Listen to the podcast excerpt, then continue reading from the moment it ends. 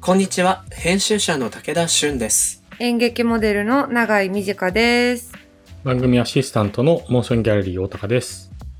この番組、モーションギャラリークロッシングは、日本最大級のクラウドファンディングサイト、モーションギャラリー上のプロジェクトを紹介しながら、これからの文化と社会の話をゲストと共に掘り下げていく番組です。番組のスタジオは東京九段下にある築90年以上の歴史的建築九段ハウスなのですが、今回も新型コロナウイルス感染拡大を受け、引き続きリモート収録にてお送りしております。はい。さてさて、永井さん、はい。 6月の特集は、で、新しい試みについて皆さんにお伝えするなんていうことがメインだったわけなんだけれども、うん。そんな番組の新しいプロジェクト、オンラインコミュニティ、その名も、もしもし文化センターですが、はい。早速ね、メンバー入ってきてます。やった嬉しーい嬉いしいおたかさんどうですちょっとずつ盛り上がりつつあるこの感じ。ね、最初緊張しましたね。本当に。緊張し た。そうだよな誰も入ってくれなかったらどうしようみたいなのありましたけど、うんなんか楽しいですね、やってて。でも、皆さんと交流するのってやっぱり。そうなんだようね。ん。なんかいろんな人が自分はどういう動機で入ったかとかも表明してくれたりとかうんはいはい。はい。し始めているけれど、うんうん。なんかね、いろいろやりたいことが僕思いつき始めてきて、少しずつね、やってみたいななんていうふうに思ってるんですけれども、うんうん。会員限定のコミュニティ、Discord というサービスを使ってますが、はい。ミニシアターエイド基金、これをきっかけにね、番組を初回から欠かさず聞いてくださってる方っていうのがね、いらっしゃって、うわありーがたい。嬉しい。すごいだって丸一年間ってことだもんねう。ん。もう50回分ぐらい全部聞いてるっていう。嬉しい。やばいよねこ。れはうん、すごい。で、なんかその方から、うん。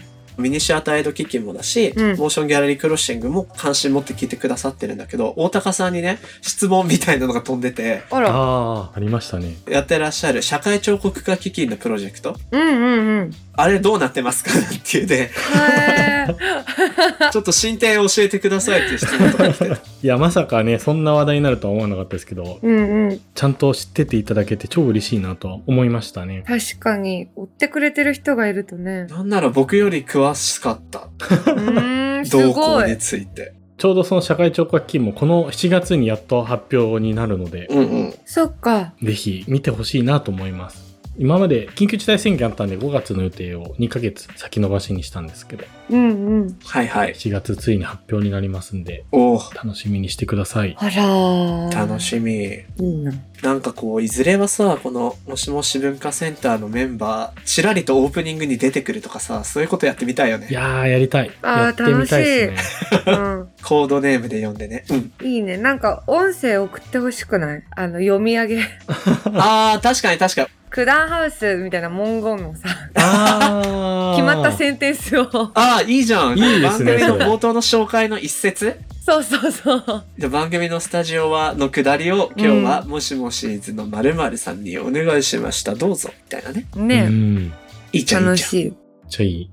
ちょっともう、アイデアがどんどんどんどん出てくるので、はいま。すます楽しくなっていきそうな、そんな、もしもし文化センターですけれども、うん。ぜひ番組リスナーさん気になったら入会してもらいたいなと思って、うっんうん。ていうのもやっぱりこのオンラインコミュニティってクローズドだから面白いんだけどうん。クローズドだからこの最初のハードルって結構高くない、いや、高いよ、絶は対。いうん私だって緊張してんだからさ。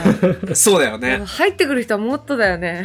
そうそうそう。まあ、だからこそね、リスナーの人に気軽に入っていただけるように今工夫してるんですけど、うん。大高さん、改めて参加方法を教えてもらってもいいですか教えて。はい。と、もしもし文化センターと Google とかでですね、検索していただくと、ベーシックっていう、えーサイト名とともに参加できるページがヒットするので、まずは、もしもし文化センターでぜひ検索していただきたいですし、Spotify、Apple 含めた番組の概要欄にも、そのもしもし文化センターに入る URL を貼っておきますので、うんえーぜひそちらからアクセスしていただけると嬉しいですし、ぜひ概要とか、あと参加コースも見ていただけると嬉しいなとうん。本当に思ってます。マジで音楽の人に参加してほしいなと思ってます。うん。はい。今はまさにね、リターンのステッカーについてメンバーの人と一緒にどういう仕様がいいかなんていうね、うん一緒に考えたりもしてるんで、うんうんぜひ楽しみに入ってみてください。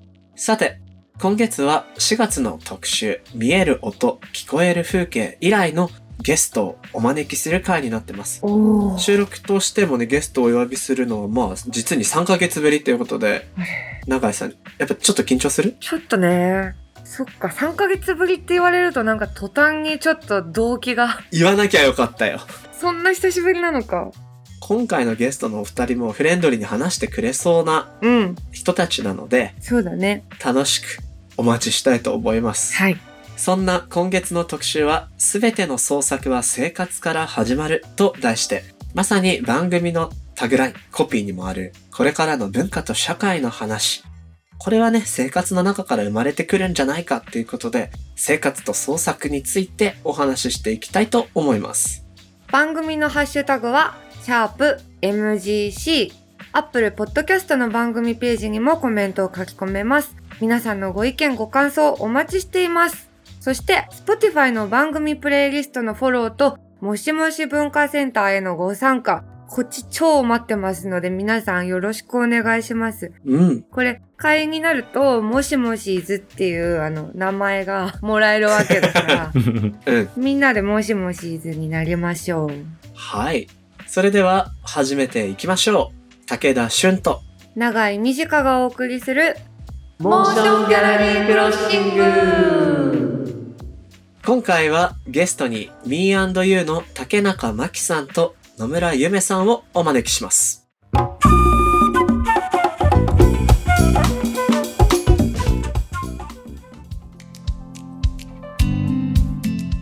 さて、ここからは今話題になりつつある文化的なトピックを深掘りしていくディープフォーカス。今回お招きしたゲストは Me&You の竹中真紀さんと野村ゆめさんのお二人です。よろしくお願いします。よろしくお願いしよろましす。。くお願いしますす。さあ、久々のゲスト会、長井さん楽しんでやっていこうね。うん、なんか楽しくなりそね。まずは、リスナーの皆さんに向けて、ゲストお二人のプロフィール紹介していきます。まず、竹中真紀さん、1988年生まれ。広告の会社で勤めた後、2015年に新羅に入社し、企業や行政とのメディアやイベントの立ち上げなど様々なプロジェクトに携わっていらっしゃいました。2017年には野村ゆめさんと共にシーズを立ち上げ、ブランドリーダーを担当。新羅退職後は野村さんと一緒に株式会社 Me&You を立ち上げられ、プロデュース、ディレクション、企画、編集を主な仕事の領域とされております。もう一方、野村ゆめさんは1986年生まれ、広告の会社で勤めた後、2012年新羅に入社し、カルチャーメディア新羅 .net の編集のほか、様々な企業のオウンドメディアの立ち上げなどにも参画。竹中さんと一緒に立ち上げたシリーズでは編集長を務めていらっしゃいました。退職後、Me&You ではインタビュー、コラム、エッセイの執筆、コピーライティング、司会などを領域とされ活動しています。ということで、Me&You の知られざる話を今日はいろいろ聞いていきたいと思っております。よろしくお願いします。よろしくお願いします。ます。う。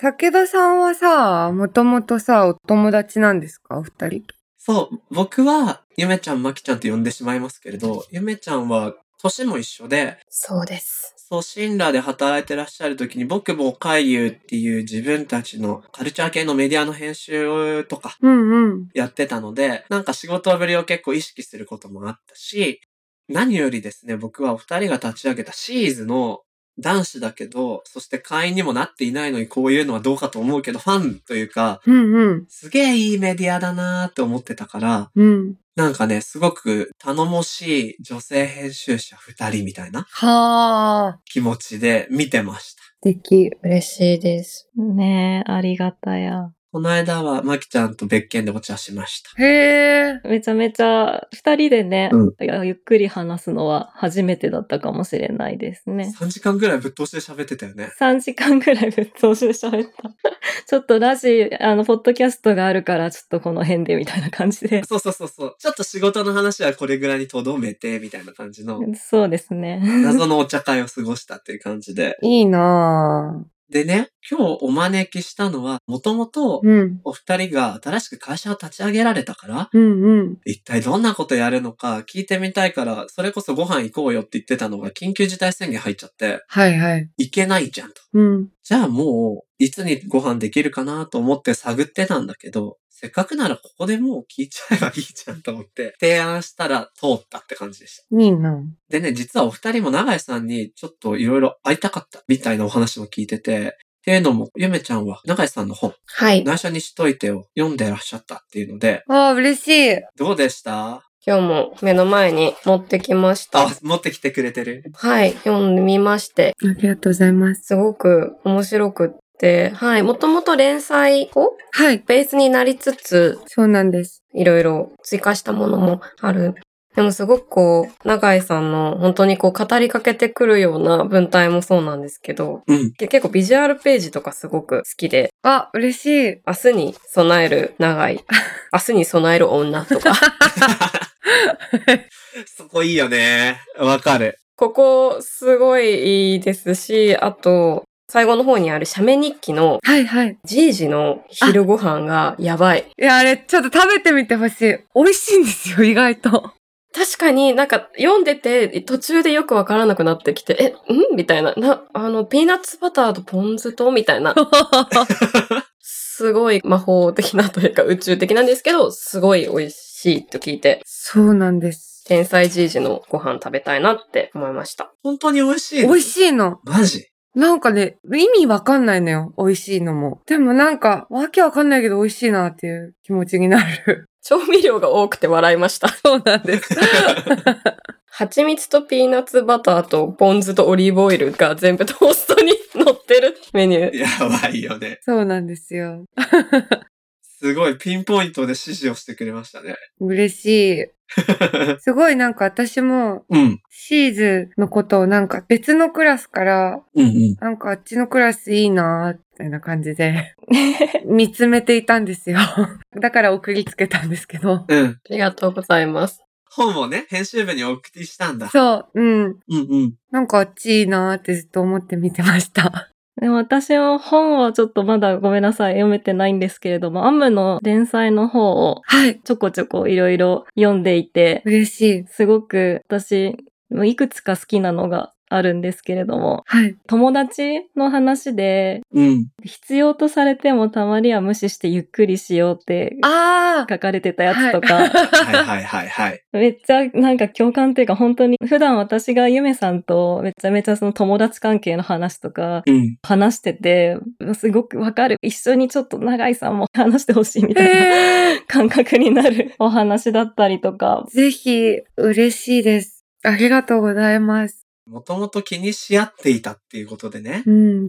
もう今日の僕の仕事は、3人が仲良くなって終わることなんで、で、そっからなんかが始まったらいいなーっていうのを、あの、ちょっと思ってますんで、やった。ありがたいまずはね、お互いの話を深めていきたいなと思うんですけれども、はい。さて、このモーションギャラリークロッシングなんですけど、実は毎回特集テーマを設けてて、うん。えー、Me&You のお二人をお招きするのに何がいいかなーなんて思ってたんですけど、そう、後で詳しく聞きますが、お二人が毎週かなリリースしているニュースレターを僕楽しく読んでいて、うん。本当ね、なんかこう二人の生活の中から、中のお話とか、そこから出てくるアイディアとかがうん。散りばめられてる素敵なレターなんだけど、うーん。うーんって考えてた時に、こんなタイトルにしてみました。すべての創作は生活から始まる。おう。まあ、ちょっと広すぎるんですけ ど、今わあ。日は生活と文化の話してこうぜっていう気楽なノリでうんうん。望んでもらいたいなって思ってます。まず、Me&You という謎 の会社が立ち上がったわけなんですけど、まあお二人が会社を作ったわけとか、どんな風な活動を今しているのか、うん。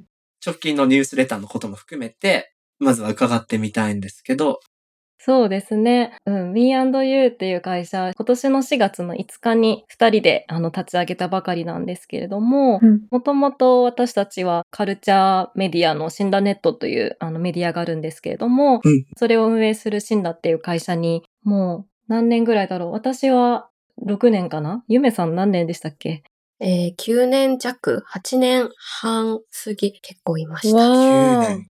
すごい。すごい。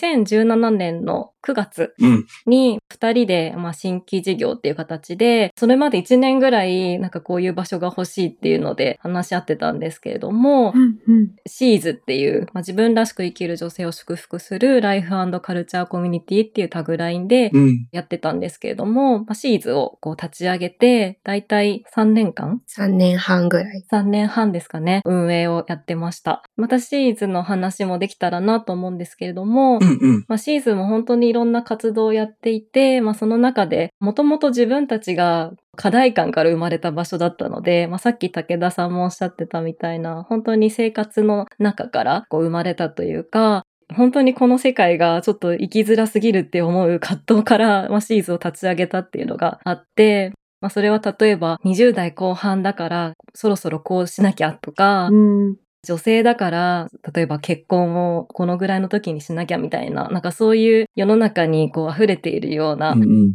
こうあるべきとか、こう既存の価値観みたいなものにすごく息苦しくなっていて、うんうん。で、いろいろなことについて、こう、ゆめさんと本当に二人で、いろんな話を、まあ、深夜、居酒屋とかラーメン屋とかで、こう二人で、ピンビール片手にいろいろと話したりして いて、いいね。素敵。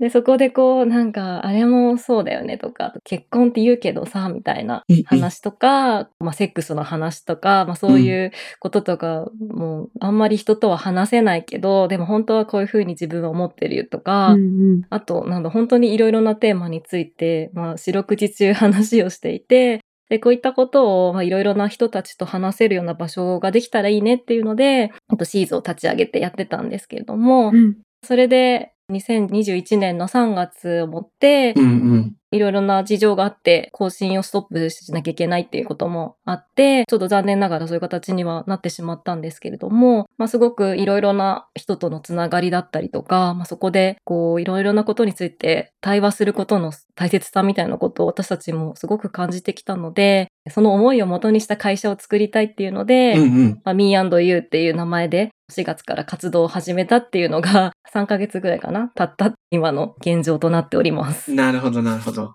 ざーっとさ、診断に入って、二人がシーズンを作って、そして、退社し会社を作るまで、うんうん。ギュギュッとまとめてお話しいただいたけれども、永井さん、ここまでどうすごいでも、私は結構単独行動が多いから、うんそういう風に講師ともになんかいっぱいおしゃべりしながらいろんなことやれてるのって、そういう人がいるのって羨ましいなって純粋に思ったな、すごく。うんうんうん。でもなんか僕はね、シーズっていうメディアが、うん。すごく僕は誠実かつ新しいモデルにトライしてるなと思って、うっんうんて。いうのはさ、この女性クリエイターたちをガールフレンドという名前で呼んで、うん。うん彼女たちと一緒に伴走するようなうん。記事作りとか、一緒に月額会員の人たちに向けたギフトをうんうん。作ってプロデュースしてうん。お渡ししていく。ウェブ発のメディアでそういうことやってるとこって、やっぱりあんま見当たらなかったし、はあ。そのスタンスがね、めちゃくちゃかっこいいって思って勝手になんか盛り上がってたんですよ。うんうんうん。だからね、なんか永井さんが本出した時とかも、これ、シーズと永井さんなんかあんじゃないかなとか、おせっかい心をいろいろ持っていたのを思い出した。え、すごいありたかった。なんかあればいいのになって。クランハウスの裏とかでちょっと喋ったよね、僕ね。なんか喋った気がする。 そうなんです。そうだったんだ。早くに言っとけばよかったでした。いや、まあでも今日ね、ここで交われたっていうのがね、いいなって思ったんだけれどもい、やー、本当にお会いしたかったです。ね。ということはさ、まあ、ある種シーズの時に培ってきたお二人の価値観うん。うんみたいなものを、Me&You は引き継いだ会社っていうふうに考えてもいいのかはい。そうですね。本当にシーズで大事にしたから、さっきしゅんくんがなうん。言ってくださってたみたいな、こう、伴走する感じというかう、ん。ううんんうん。一緒に同じ原っぱにいる感じというかう、ん。うん。自分らしく生きる女性を祝福するライフカルチャーマガジンっていう言い方をシーズではしてたんですけど、うん。それも、こう、もちろん応援とか、そういう言い方もとっても素敵だと思いますし、うん。うん。必要な行動、行為だと思っていて、でも一方で自分たちが今メディア場所を立ち上げるときに、一人一人が、こう誰かが頑張っててとか、誰かが主役で誰かがサポートとか、そういうのはもう誰しでもあり得るんですけど、うん。それぞれの一人一人果、お互いにそれができるようにみたいな、うんうん。共に対等にお互いの存在を祝福し合えるようなうんうん。場所づくりができたらいいな、みたいなのがシーズンの時にもあって、うんうんはいは。い。で、一緒に作ることとか、そういうことができたらいいなと思ってたんですけど、うん。 me&you っていう場所自体も、me と you っていう、私とあなたっていう人、よりこう個人と個人の、まあそれこそこうおしゃべりとか対話とか、すごくこうパーソナルな関係性というよりは、こうすごくそれぞれの人の中にあるパーソナルな課題感とか違和感とかう、んうん。社会の中でこう言われてるから私はこういう人というよりも、うんうん。もっと個人の経験とか違和感とか考えに基づいた個人と個人が話し合ったりとか、うんうん。あるいは話し合わなくても、その存在を子として見たりとか、みたいなことうん。をよりやっていくことで、あのシーズンの時は、シーズって彼女が存在するっていう、その一人の存在を肯定し合うってことをしてたんですけど、うんうん。さらにその子と子である一人一人が出会ったりとか、うんあるいはお互いがそこにいるってことを肯定し合ったりとか、そういう場所を作っていくにはどうしたらいいんだろうっていうことを、 そうよね。うん。それをできますって言ってるんでは全くなくって、こう自分たちもそういうことがしたいけど、やっぱりできないとか、難しいってことをすごいたくさん経験してきたので、うんうん。やっぱりどうしても自分も相手のことをうがった見方で見ちゃうとか、うん自分もそういう風に見られてしまうとか、SNS でこういう風に言言われたから傷ついたとか、うんうん。そういうことでなかなかうまくコミュニケーションできないことって自分自身にもたくさんあって、綺麗ごとに一見思えるかもしれないんですけど、うんうん。そういうのを一つ一つ自分たちでやっていこうみたいなところで、なるほど、なるほはあ。はい。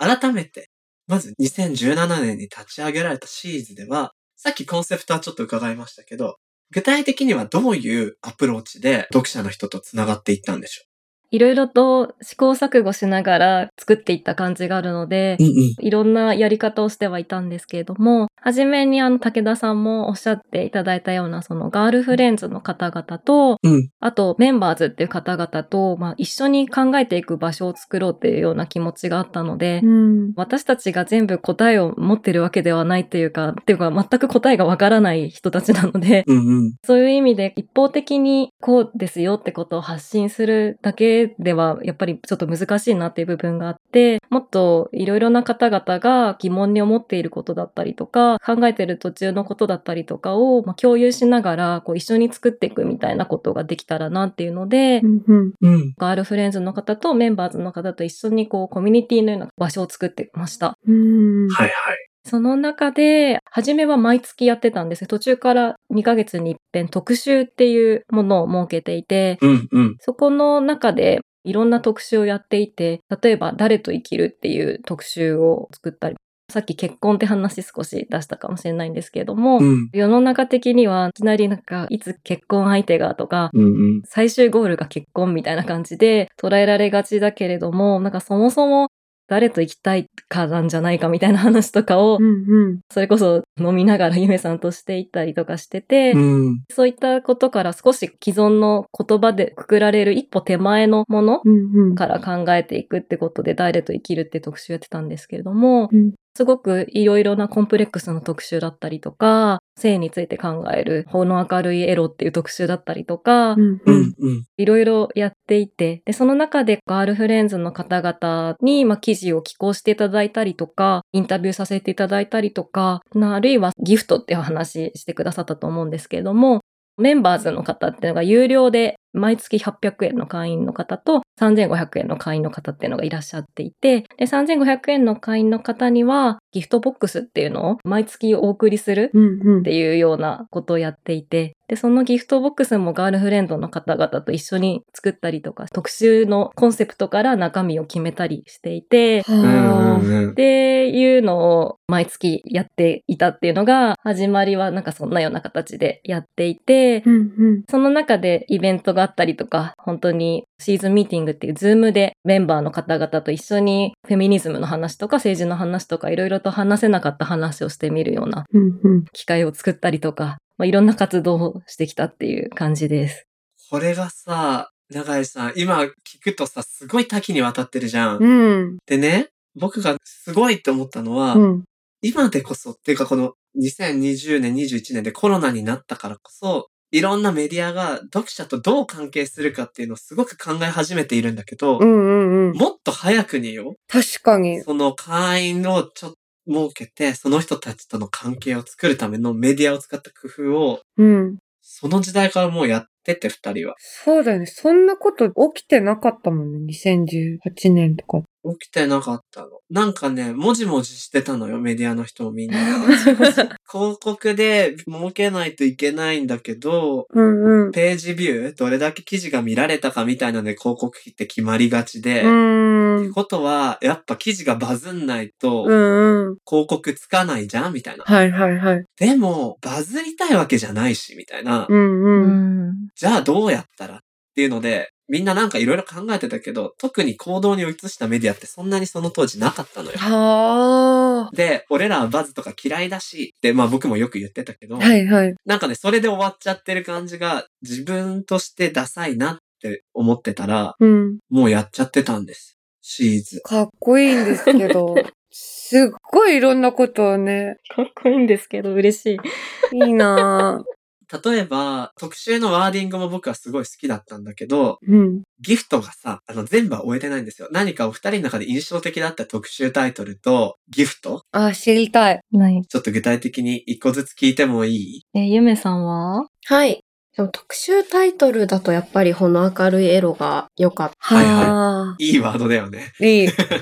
これは多分一緒に、龍崎翔子さんがやってた、その、湯河原だっけどこかなのホテルかなんかに、二人で合宿ちょっとしたんですよね。うんうん。しました ね。その時、他の仕事もやっぱりたくさんしてるので、まとまって話そうみたいなこともちらほら、止まったりしてやってる時期があって、ううんんうん。で、そのホテルで、浴衣になりながら、うん。やっぱさ、うん。この明るいなんじゃないかな、みたいなことを おー、いいね。いい。言って、明るいとか、やっぱ暗いとか、エロに関しては、そのどっちかみたいなうんうんことがすごくあるかなと思った時に、で、ほのぐらいっていう言葉はあるなと思いまして、うんうん。じゃあほの明るいはどうだろうあんまりないな、みたいな。ほうほうはあ。ほうほう。すごくそのぼんやりと光ってるというか、明るい暖かい感じうんうんと、自分たちが普段体に接したいというか、うんうん人によると思うんですけど、体との向き合い方は。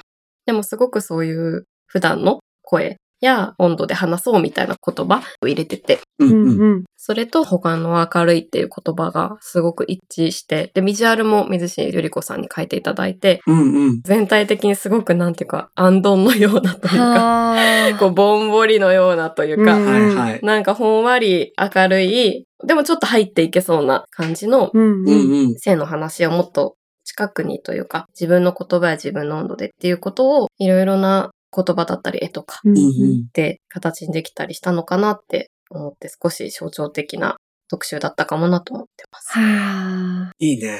合宿の浴衣姿からほの明るいってフレーズが出てきたっていう話がすごくいいな。ねえ。合宿した い。いいな。完全に今合宿に頭持ってかれてたでしょ、なん か。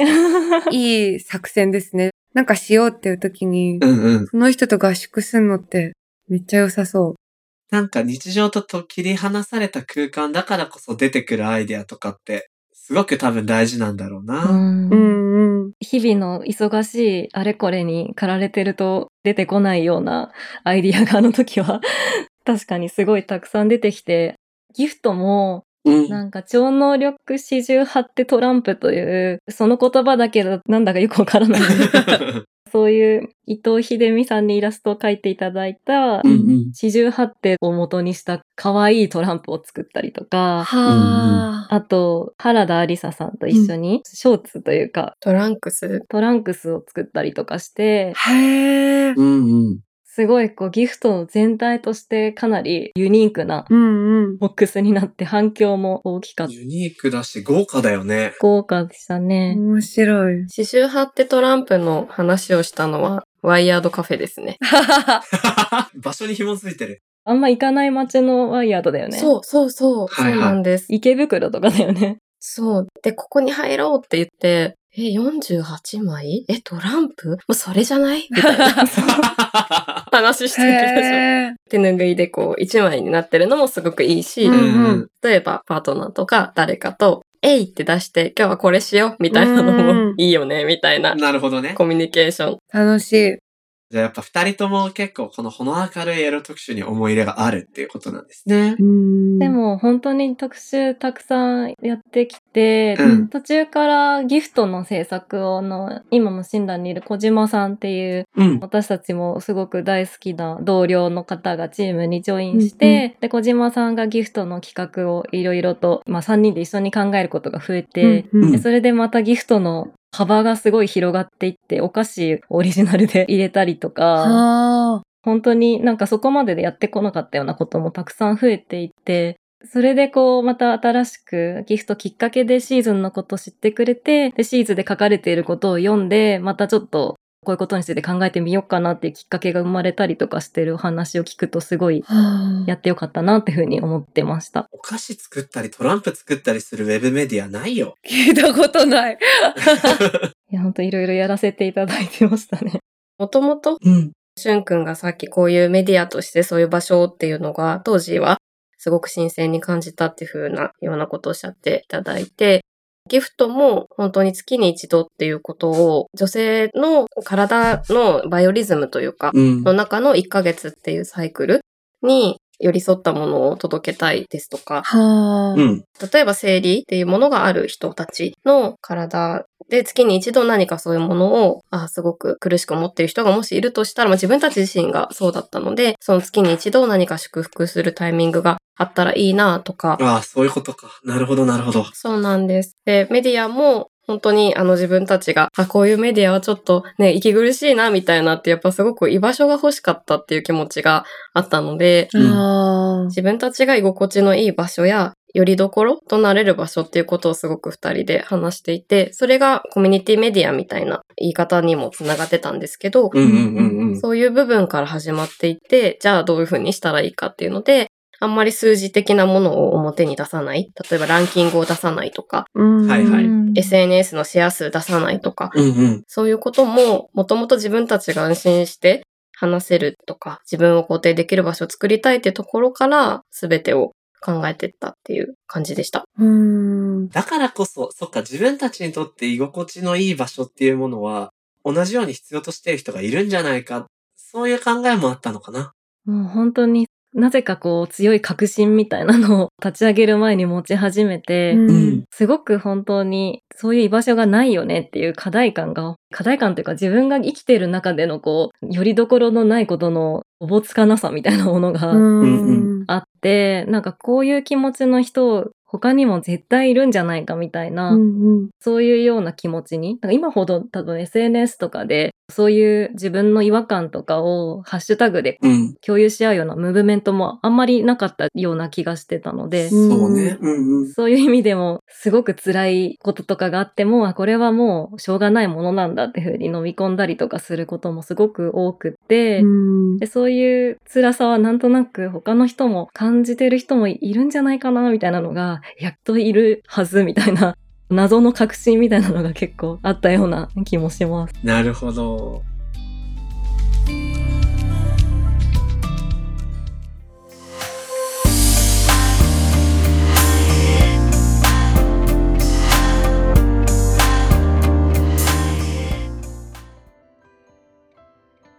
さて、ここからは、モーションギャラリーで現在挑戦中のプロジェクトの中から、特に注目してほしいものを紹介するホットプロジェクト。大高さん、今日はどんなプロジェクトが来てますかはい。今日は自主映画の配給活動を支援するプロジェクトなんですけど、うん。ここでちょっと二人に聞いてみたいイメージというか、お、はいクイズだ。クイズ。映画の劇場公開っていうと、大体東京から始まって地方にっていうイメージありませんある。まず東京で上映が始まるよね。うん、うん。ね。音楽でもそうじゃない確かに。。ライブツアーって東京発で一周回って戻ってくるみたいな。うん、うん、うんうん、東京で見れなかったやつ、地方で間に合ったみたいなのあるよね。あるね、あるあるある。確かに確かに。ね。あ、まだここやってんだ、よかった、みたいなう。ん。んんんんそうそうそう。そうなんですよね。ありますよね。公開、公共するときってやっぱ東京でかなり人が入ると、じゃあ地方でも入るかな、みたいな、どうしても指標になりやすいので、なるほど。あー東京に向けて制作側も配給するとき、公開するとき頑張んなきゃ、みたいなのが、まあ通常の動きなんですけど、なるほど。まあそれが今回紹介するプロジェクトは、そんなことは分かりつつも、真逆を行くぜという、かなりロックなはい。映画を届け方をしようとしているプロジェクトを紹介したいなと思います。はいは。はいい。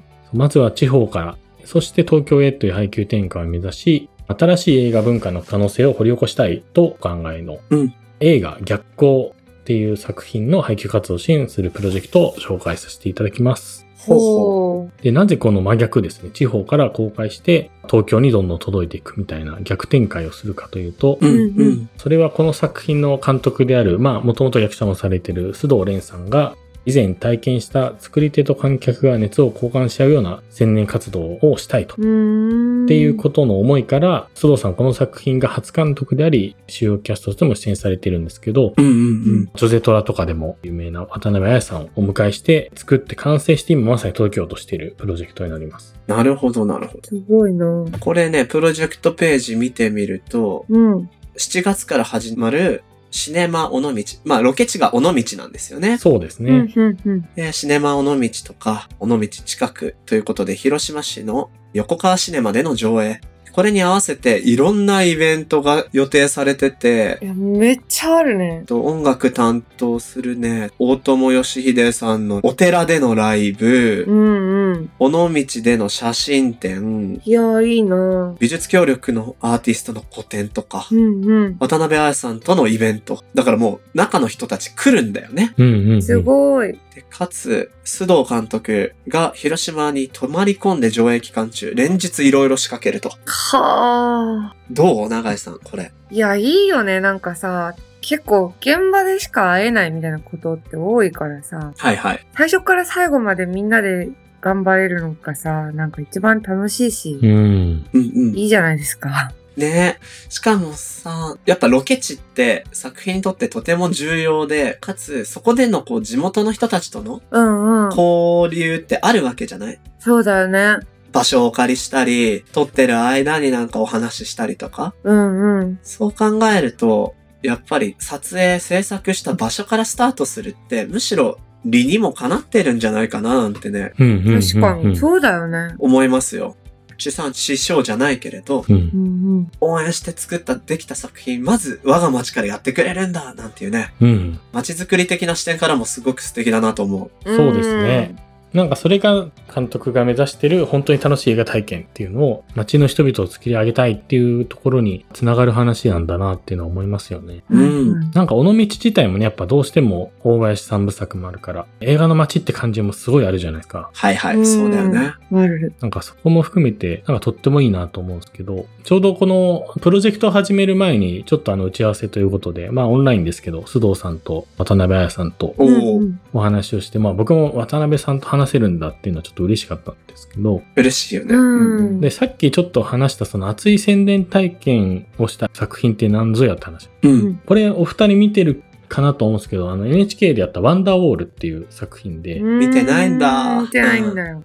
京都の吉田寮を題材にしたドラマだったり映画だったり。で、そこで渡辺さんが脚本を務めていてっていう出会いから始まっているというか、スタートした企画で。はいへはいはいはい。ーなんかやっぱ吉田寮自体の、まあ、モーションギャラリーでも、あの、自治と青春というドキュメンタリーのクラウドファンディングさせていただきましたけど、同時期にワンダーオールと一緒に作ってた映画なんですけど、うんえやっぱこの吉田寮問題は未だにいろいろちょっとね、続報はあったりしますけど、うん。何か街と向き合うみたいなー、うん。ところとか、そこで住んでる人たちの思いとかっていうのは多分、向き合ってきて映画を作られたって経験をもとに今度今、尾道で、もう一回、また違う形で映画に取り組まれてるんだなと思うと、なんかちょっと胸熱な感じもしてきて、須藤さん自身もすごいバイタリティ溢れる感じの方でもあって、すごい楽しみですね、僕。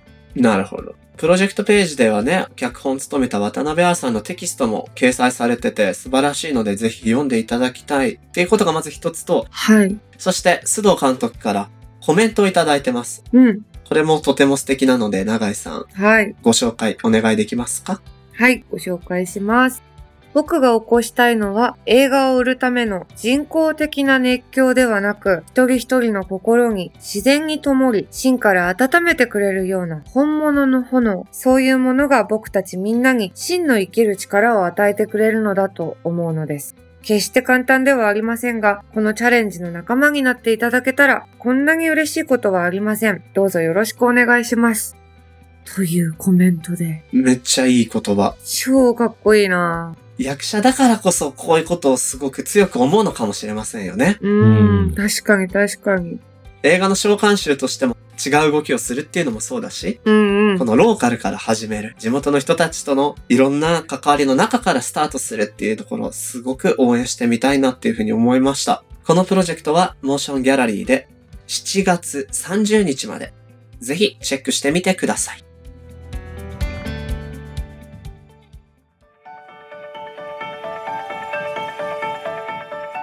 モーションギャラリークロッシングエンディングのお時間となりました。はい。なんか、野村さんがうん。い永井さんの本の絶妙なポイントを押してました。や、びっくりして、意外な箇所で。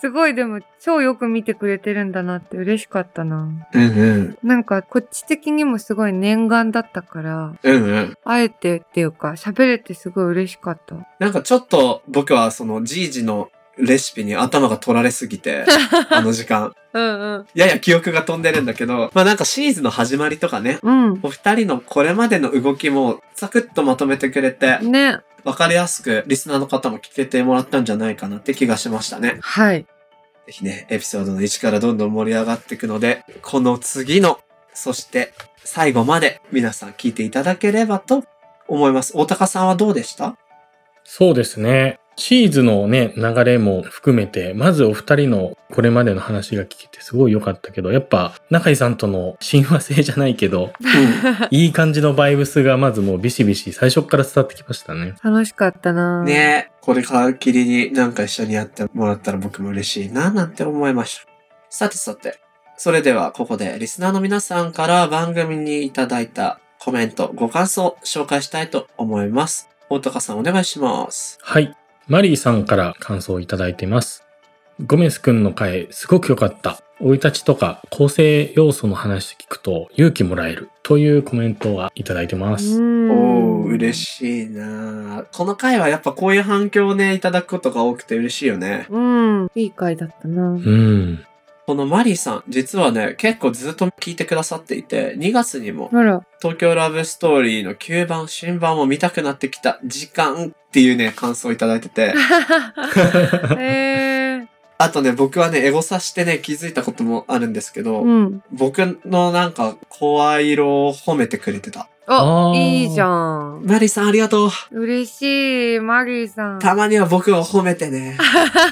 マリーさん、ちょっとじゃあ、この回聞き時代、武田さんへの直接的な感想をね、 また。 ぜひもう一回送っていただけたら、あの、すぐ読みますから、 今後とも。はい、すぐやめます。マリーさんコメントありがとうございました。この番組のハッシュタグは、シャープ MGC、そしてアップルのポッドキャストのコメントでもご意見ご感想お待ちしています。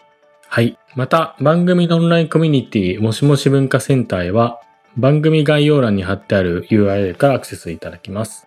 皆さんはぜひご参加ください。よろしくお願いします。うん。さて、次回も引き続きゲストに Me&You の竹中真紀さんと野村ゆめさんをお迎えして、すべての創作は生活から始まるをテーマにお話伺っていきます。それでは今回のモーションギャラリークロッシングはここまで。お相手は武田俊と。長い短でした。また次回お会いしましょう。バイバーバイバーイ。